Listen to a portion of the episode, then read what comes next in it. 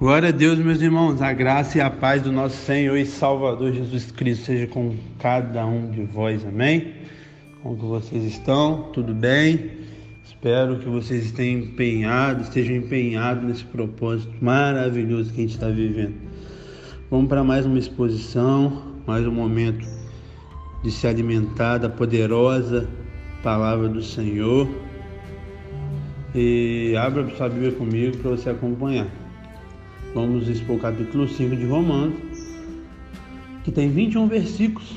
Não é muito grande, mas é muito rico. Ai meu Deus, quem nos acompanha sabe que eu falo isso quase todos, acho que todos episódios, todos os capítulos, porque a Bíblia é rica, meu irmão. Só basta a gente analisar ela devagar. Eu não gosto de leituras corridas, porque você perde muita coisa boa, muita coisa boa mesmo. Por isso que eu amo é, essa leitura de capítulo e talvez é, até menos um pouquinho do que um capítulo e ou talvez até mais tempo para expor, mas como a gente sabe que, que os dias são corridos, então a gente tenta trazer o melhor alimento em um tempo mais, é, mais rápido. Então vai gerar em torno de meia hora aí para a glória de Deus. Vamos lá.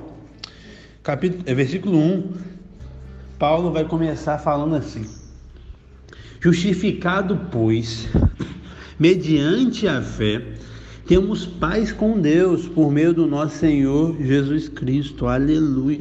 Então, o primeiro ponto que eu quero destacar aqui é a paz com Deus.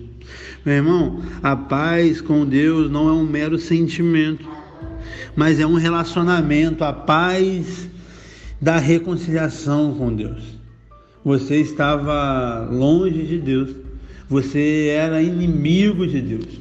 E hoje você está reconciliado com Ele. Hoje você tem paz com Ele. Aleluia. E essa paz que nos norteia, essa paz que nos motiva, é um sentimento que não. É um, é um, um momento, acho que não tem nem adjetivo para explicar isso para as outras pessoas que não sentem, que não vivem. É uma paz em meio à guerra. É uma paz em meio às tribulações. É uma paz em meio às crises. Essa que é a paz com Deus. Porque a pior inimizade que pode, que pode existir é a inimizade com Deus. Mas essa inimizade foi quebrada a partir do momento que Jesus consumou a sua obra e a partir do momento na minha e na sua vida, quando a gente aceita a obra dele. É essa paz Glória a Deus. Verso 2 vai falar assim: por intermédio de quem obtemos igualmente acesso, pela fé, a esta graça na qual estamos firmes e gloriamos na esperança da glória de Deus. Aleluia. Acesso é do grego, meu grego é horrível, tá, gente? Então, ignore. Acesso do grego prosa gage. E ele tem três significados: introdução a alguém à presença da realeza, aproximação do adorador a Deus e chegada ao porto seguro. Então, por Cristo, nós obtemos a chegada ao porto seguro. Nós obtemos a introdução à presença da realeza, nós obtemos a aproximação do adorador. Cristo é o único mediador entre Deus e os homens. Existe uma mentira pregada no mundo que todos os caminhos levam a Deus. Isso é uma mentira. O único caminho que leva a Deus é Jesus Cristo. Ele é o único caminho, ele é a única verdade, ele é a única vida. Não existe mais nada. É só Jesus. Ele é o único que nos dá esse acesso. Aleluia. E o instrumento que ele usa é a fé. Não é fé na fé. Não é fé na minha fé forte. É fé em Cristo Jesus. Aleluia. Glória a Deus. E essa expectativa da glória, meu irmão, é paz no passado, porque todos os seus pecados foram perdoados. Você tem reconciliação com Deus. É acesso é, chegado ao porto seguro no presente e a expectativa da glória no futuro. Aleluia! Meu irmão, quem foi justificado não teme o futuro, a morte já não mais o apavora. Meu irmão, você que está justificado, entenda que a morte não tem mais poder sobre a sua vida. Vai, vai haver aqui nessa terra uma separação desse mundo para você ir para a glória. Mas a morte não tem mais poder. E no final de tudo, a morte será lançada no lago de fogo e enxofre. A morte já foi vencida e a sentença final dela vai ser junto com Satanás, junto com quem não se arrependeu e quem não creu, todo mundo junto no lago de fogo e enxofre. Então, fruto, os frutos da justificação são a paz, a graça e a glória. Nós temos paz com Deus, Estamos firmes na graça e nós esperamos a glória, aleluia. A maior promessa do cristianismo para a gente é a vida eterna em Cristo Jesus. Esse que tem que ser o nosso anseio, o nosso amor, a nossa força. É entender que, independente do que a gente passar aqui, um dia nós estaremos na glória e não vai ser um ano, não vai ser dois anos, não vai ser cem, não vai ser mil, não vai ser três mil, vai ser eternamente. Se essa informação não mudar o seu diagnóstico, não mudar a sua perspectiva de vida, o que, que muda? Entenda isso. Verso 3 vai falar de uma alegria no sofrimento. Que isso, né? O mundo prega que você é feliz quando não tem nada, é, tirando, é, fazendo você pensar, nada. Tem que estar tudo perfeito para você estar feliz. Infelizmente, muitas pessoas dentro até do cristianismo, falsos mestres, pregam sobre isso, sobre o mundo é, da Disney. Mas a Bíblia não fala sobre isso. Jesus nunca foi omisso. Nada que você está vivendo hoje, Jesus não falou, ele sempre falou. Talvez pregadores infiéis à palavra já falou, vem para Cristo que você não vai ter problema nenhum. Mas Cristo nunca falou isso. Cristo falou de um mundo que a gente teria aflições. Paulo está falando sobre isso agora, mais uma vez. Tiago também vai falar sobre isso. Então, meu irmão, se você ler as Escrituras, você vai entender que a Bíblia nunca falou que a gente vai ter tranquilidade aqui nessa terra. A gente vai passar tempestade mas no final a vitória é certa. E quando eu falo vitória, não é propriamente nessa vida, porque Estevão foi morto apedrejado, João Batista teve a sua cabeça cortada, todos os discípulos, exceto João, morreu de morte trágica como Marte. Mas a vitória nossa não está nessa terra. A nossa vitória está na eternidade. Entenda isso de uma vez por todas. E está escrito então no verso 3 assim: Não somente isso, mas também nos gloriamos nas próprias tribulações. Então a gente tem que ficar feliz na tribulação, meu irmão. Meu irmão, a justificação não é somente para o céu, não. A justificação, ela também nos capacita para viver aqui na terra. A paz, a graça, a glória, porém, no sofrimento. nos gloriamos nas próprias tribulações. Tribulação do grego tlipissis significa pressão, uma alta pressão, uma forte pressão sobre os, o peito, assim, uma pressão mesmo. Que a gente pode trazer para o nosso contexto uma oposição, uma perseguição. E como eu falei, Jesus deixou claro que no mundo nós teremos aflição. Entenda isso de uma vez por todas. As dificuldades, meu irmão, não vêm para nos destruir, e sim para nos purificar. Quando um ouro, um metal precioso, passa por um processo de purificação, um ouro assim, ele passa pelo fogo para todas as impurezas sair. E não é uma vez, não é várias vezes até ele ficar perfeito. Então, meu irmão, você vai passar pela prova várias vezes até você se aperfeiçoar. Por quê? A tribulação produz perseverança. Verso 3 vai falar sobre isso. Então ela é pedagógica. A paciência nasce de onde, meu irmão? Do sofrimento. O sofrimento não é um, um, apenas um caminho para você ir para a glória, mas é um caminho de maturidade. As, maiores, as pessoas mais maduras que a gente conhece são pessoas que passou por poucas e boas, passou por momentos difíceis.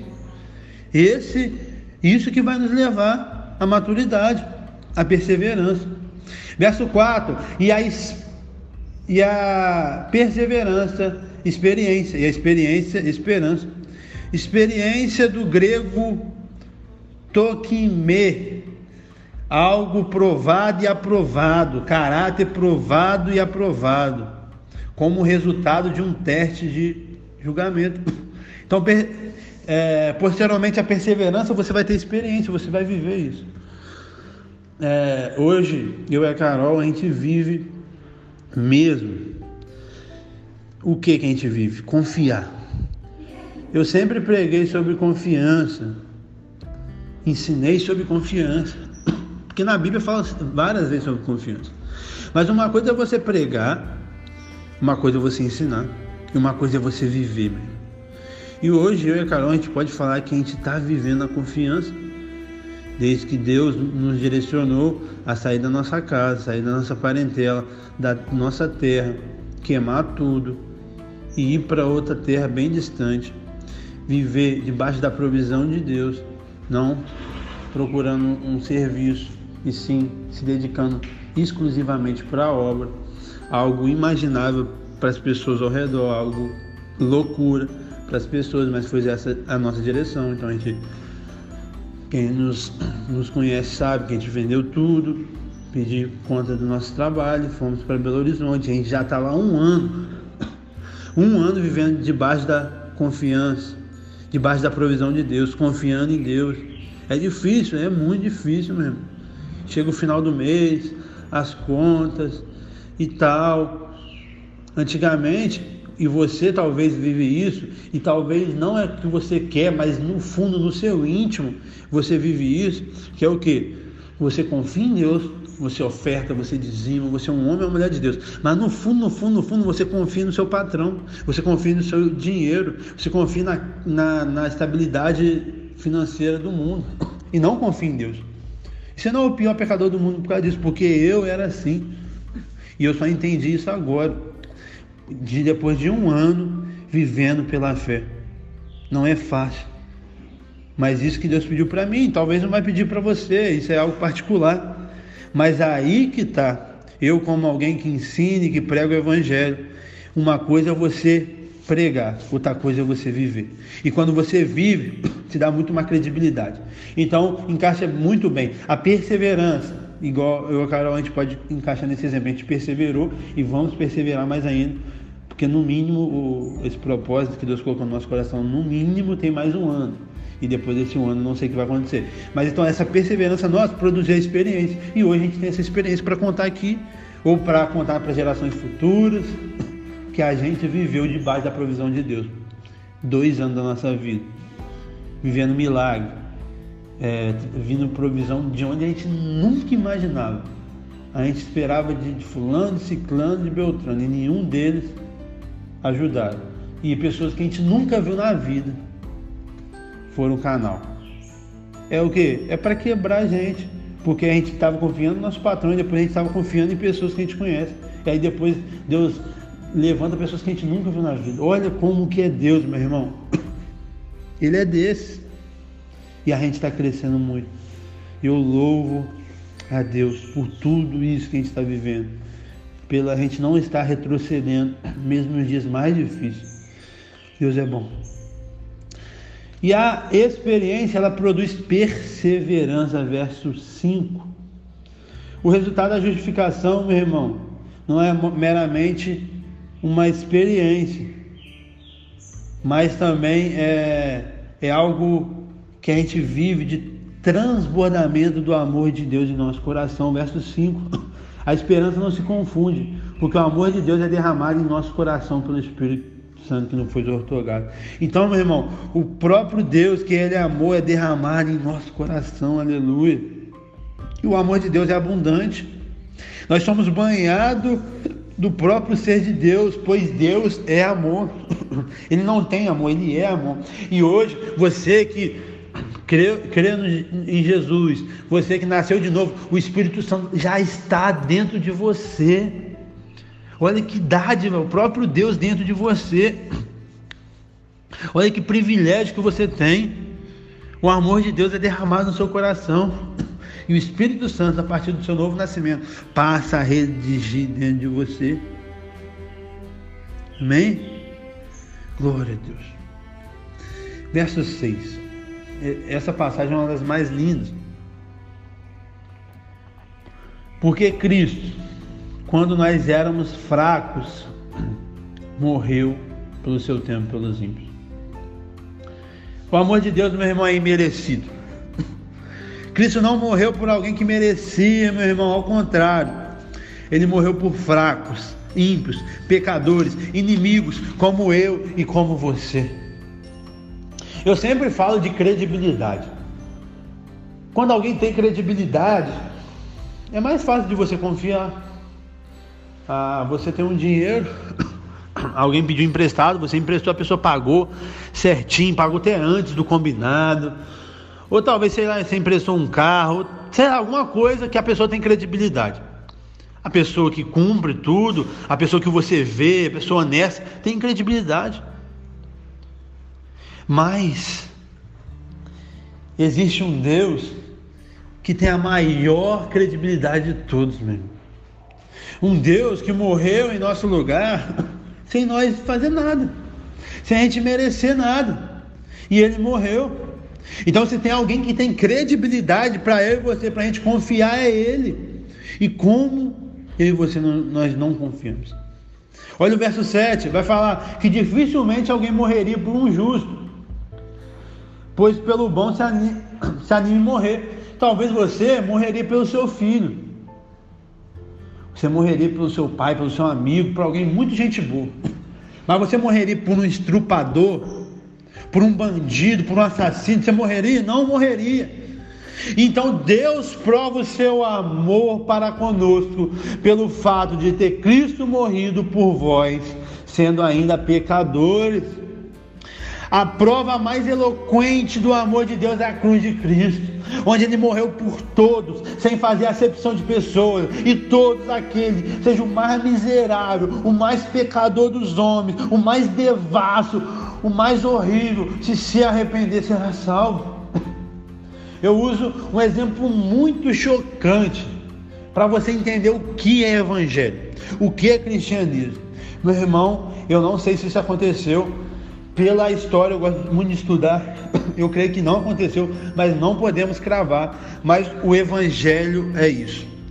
Se Adolf Hitler, mesmo depois de matar 6 milhões de judeus, se ele antes de sua morte ele genuinamente se arrependesse e voltasse seu coração para Jesus e crer no Senhor Jesus que ele morreu no seu lugar, ele vai estar no céu conosco. Isso que é o cristianismo. Ah, gente, não é justo. Realmente não é justo. Sabe o que não é justo? Eu e você ser salvo. Isso não é justo, não. Porque nós merecemos o inferno. Porque nós somos pecadores. Nós somos inimigos de Deus. Nós todo dia nós pecamos. O nosso pecado só é diferente do próximo. Então, o inferno é justo.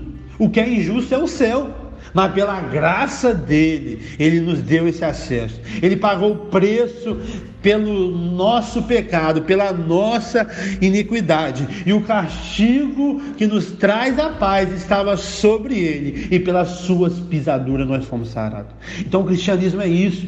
A pessoa mais devassa do mundo, ele morreu por ela. E ela só vai ser salva se ela, se ela crer nisso. Mas ele morreu por ela. Aleluia! Isso que é a graça, meu irmão. Não é sobre a gente merecer. É sobre ele fazer e a gente crer. Aleluia! Verso 9: Logo muito mais agora, sendo justificado pelo sangue, seremos salvos por ele da ira.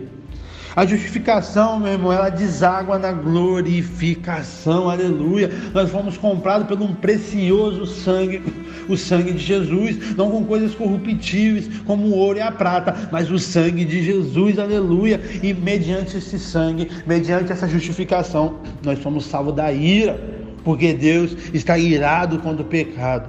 E todo aquele que pecar deve morrer. Mas nós que cremos em Jesus, como eu já expliquei em outros episódios, nós o contratamos como advogado. E mediante essa contratação, ele vai falar com o Pai e vai mostrar a chaga na sua mão. Vai falar: Pai, eu já morri a morte do Jean, eu já morri a morte do João e da Maria. Então ele já pagou o preço que ele deveria pagar. Então ele deve entrar na eternidade. Então é isso, essa troca, essa substituição, porque Cristo morreu em nosso lugar. Aleluia.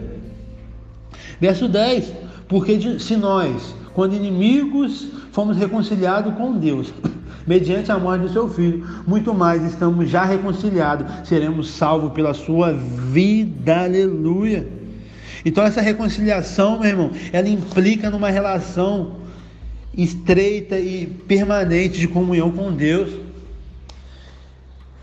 É, lá em João 17, na oração sacerdotal de Jesus, ele vai falar que a vida eterna é essa, que conheçam a Ti, único Deus verdadeiro. Meu irmão, a partir do momento que você nasce de novo, você não vai para a eternidade, você já está na eternidade. E como eu falei, só vai haver uma separação.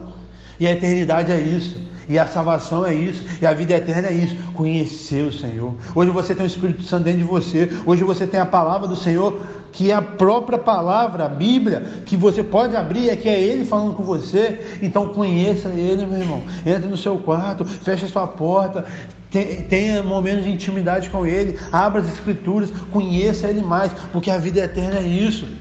É incompatível alguém que não gosta de orar e de estar na presença do Senhor aqui na terra, querer viver a eternidade com Ele. É incompatível. Se você quer ir para a eternidade, e como você não quer ficar com Ele aqui, você não consegue separar para Ele uma hora do seu dia, uma hora e meia do seu dia, e quer ficar a eternidade com Ele, você vai achar ela chato. Não, meu irmão, vamos nos deleitar na presença do Senhor, mediante a palavra, mediante a oração.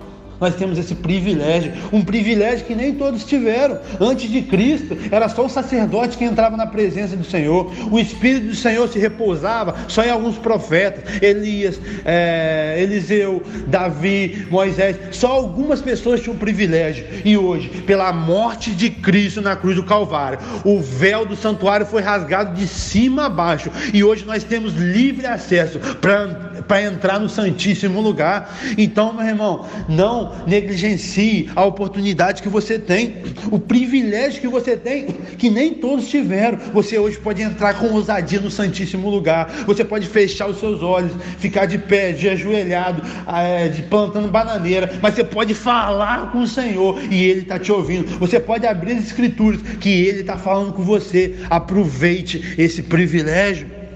Amém? Então a justificação veio para isso para trazer não só uma futura glorificação, mas hoje também uma comunhão com Deus. Aleluia. Verso 11. E não apenas isso, mas também nos gloriamos em Deus, por nosso Senhor Jesus Cristo, por intermédio de quem recebemos agora a reconciliação. Meu irmão, o céu deve nos, nos encher de entusiasmo, entusiasmo. Nós temos que ficar entusiasmados porque a gente vai para o céu.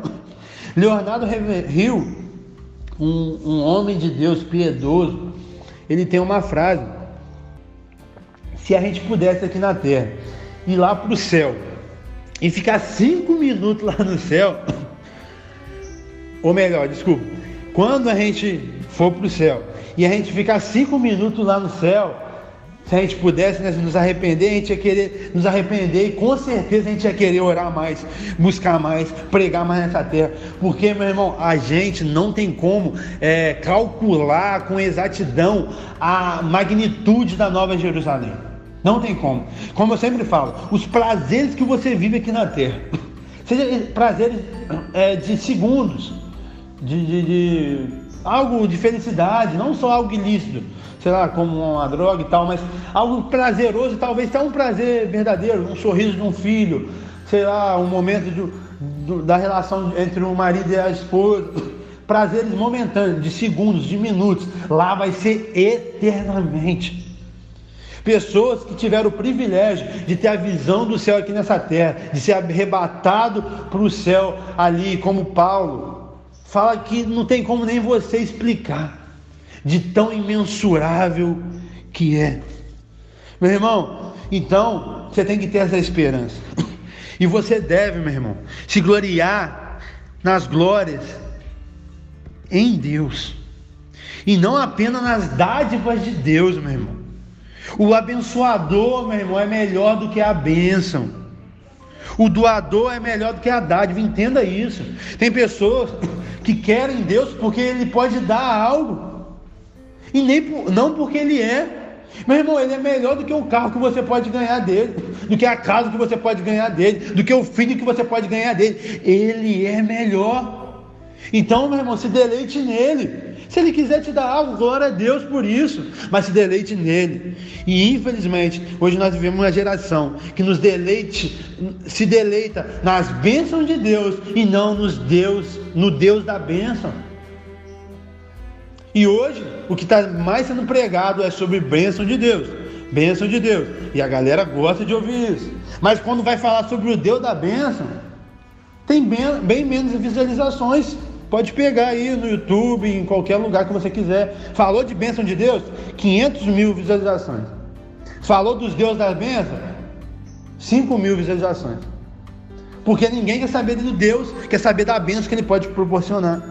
E a maior e a melhor bênção que Ele pode proporcionar, Ele já te proporcionou há dois mil anos atrás, na cruz do Calvário, onde Cristo morreu em nosso lugar e nos redimiu, e nos reconciliou, e nos justificou, e pagou o preço pela nossa morte. Essa é a maior bênção, meu irmão. Você agradece por isso todos os dias? Porque talvez se você receber um carro de Deus, uma casa ou um filho, você vai agradecer todos os dias. Você vai olhar para o seu filho, para a sua casa, para o seu... Muito obrigado. E você agradece a Deus por ter mandado Jesus? Você agradece? Fala assim, Jesus, Pai, muito obrigado por ter mandado seu filho. Porque sem ele eu estava perdido. Mas hoje eu tenho vida. Eu tenho paz com o Senhor. E eu vou morar eternamente na Nova Jerusalém. Você agradece, meu irmão? Essa é a maior bênção. Jesus Cristo. Aleluia. E aqui, a partir do verso 12, vai falar sobre dois homens: sobre Adão e sobre Cristo. Por meio de um entrou o pecado, e por meio de outro a justificação. Verso 12: Portanto, assim como um só homem entrou o pecado no mundo, e pelo pecado a morte, assim também a morte passou todos os homens, porque todos pecaram. Então, mediante a queda de Adão, todos pecaram. O pecado entrou no mundo, a morte entrou no mundo, e a morte sobreveio para todos os homens. E teve consequência, verso 13 e 14. Porque até o regime da lei havia pecado no mundo, mas o pecado não é levado em conta quando não há lei. Entretanto, reinou a morte de Adão até Moisés mesmo sobre aqueles que não pecaram a semelhança da transição de Adão, pelo qual prefigurava o que havia de vir. Então, o pecado de Adão impôs o reinado da morte, antes propriamente, antes propriamente da lei chegar. O pecado de Adão subjugou todos os homens do reinado da morte. O pecado de Adão sentenciou todos os homens como culpados e condenados. Aleluia. Eu vou ler o 15 depois, que vai falar de Jesus. É... 16. O dom, entretanto, não é como o caso em que somente um pecou, porque o julgamento derivou de uma só ofensa para a condenação. Glória a Deus. Então o pecado de Adão lançou todos os homens no abismo do pecado. Aleluia. Mas houve um redentor para a raça humana. E verso 15 vai falar: Todavia, não é assim o dom gratuito como ofensa, porque se pela ofensa de um só morreram muitos, muito mais de, pela graça de Deus, o dom pela graça de um só homem, Jesus Cristo, foram abundante sobre muitos. Verso 16, parte C mas a graça transcorre de muita ofensa para a justificação. Verso 17: Se pela ofensa de um, e por meio de só um reinou a morte, muito mais os que receberam a abundância da graça, o dom da justiça, reinarão em vida por meio de um só, a saber, Jesus Cristo, aleluia. Cristo foi diferente de Adão quanto à motivação de sua obra. Cristo se esvaziou, Cristo se humilhou. Filipenses 2,5 vai falar sobre isso.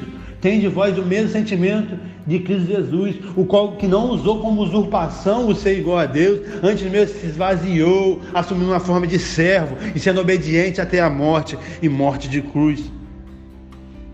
Meu irmão, eu falei isso, eu creio no, na exposição do capítulo 4, não lembro que Cristo se esvaziou. Então Ele é Deus, então Ele é maior do que tudo. E Ele se esvaziou de tudo para morrer em nosso lugar.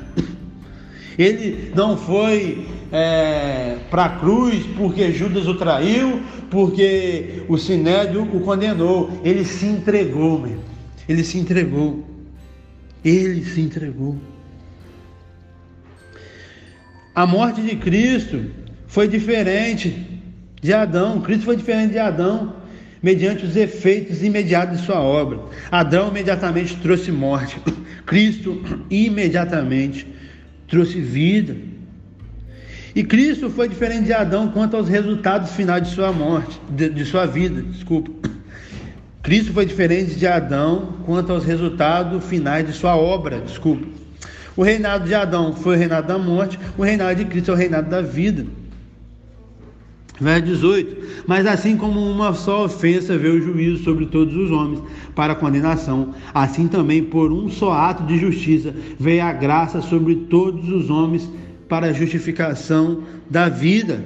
Verso 19: Porque pela desobediência de um só homem, muitos se tornaram pecadores, assim também por meio da obediência de um só, muitos se tornarem justos.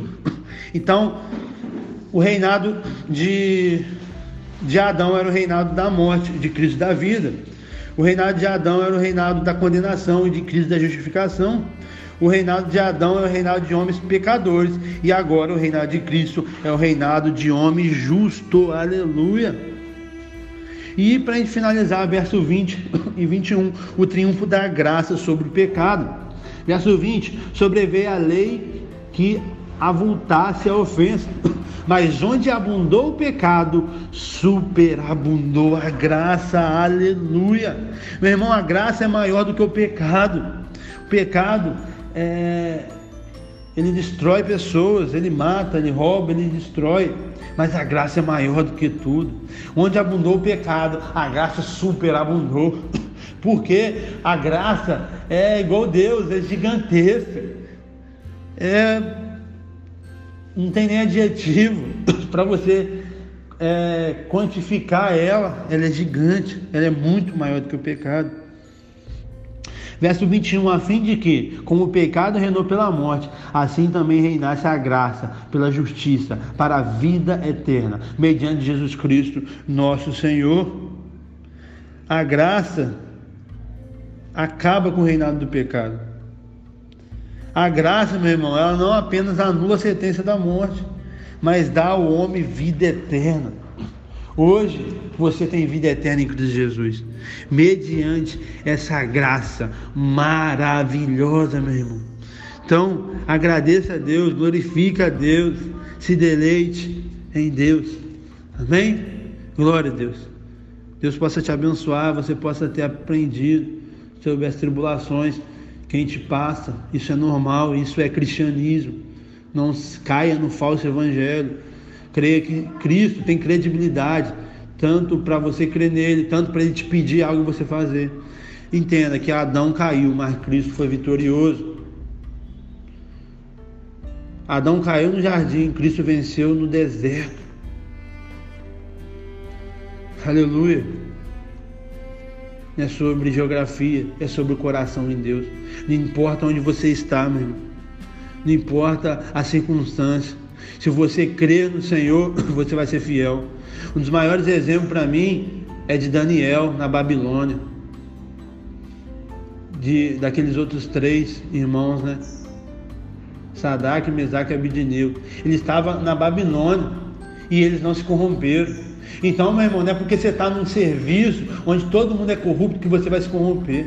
Não é porque você está numa família que ninguém é crente que você vai deixar de ser. Meu irmão, aonde você estiver, você vai frutificar. Aonde você estiver, você vai dar o testemunho do Senhor.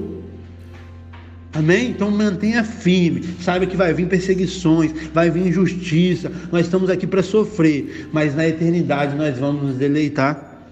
Amém? Que Deus te abençoe. E se esse episódio te abençoou, por gentileza, compartilhe para mais pessoas serem abençoadas. Tchau, tchau.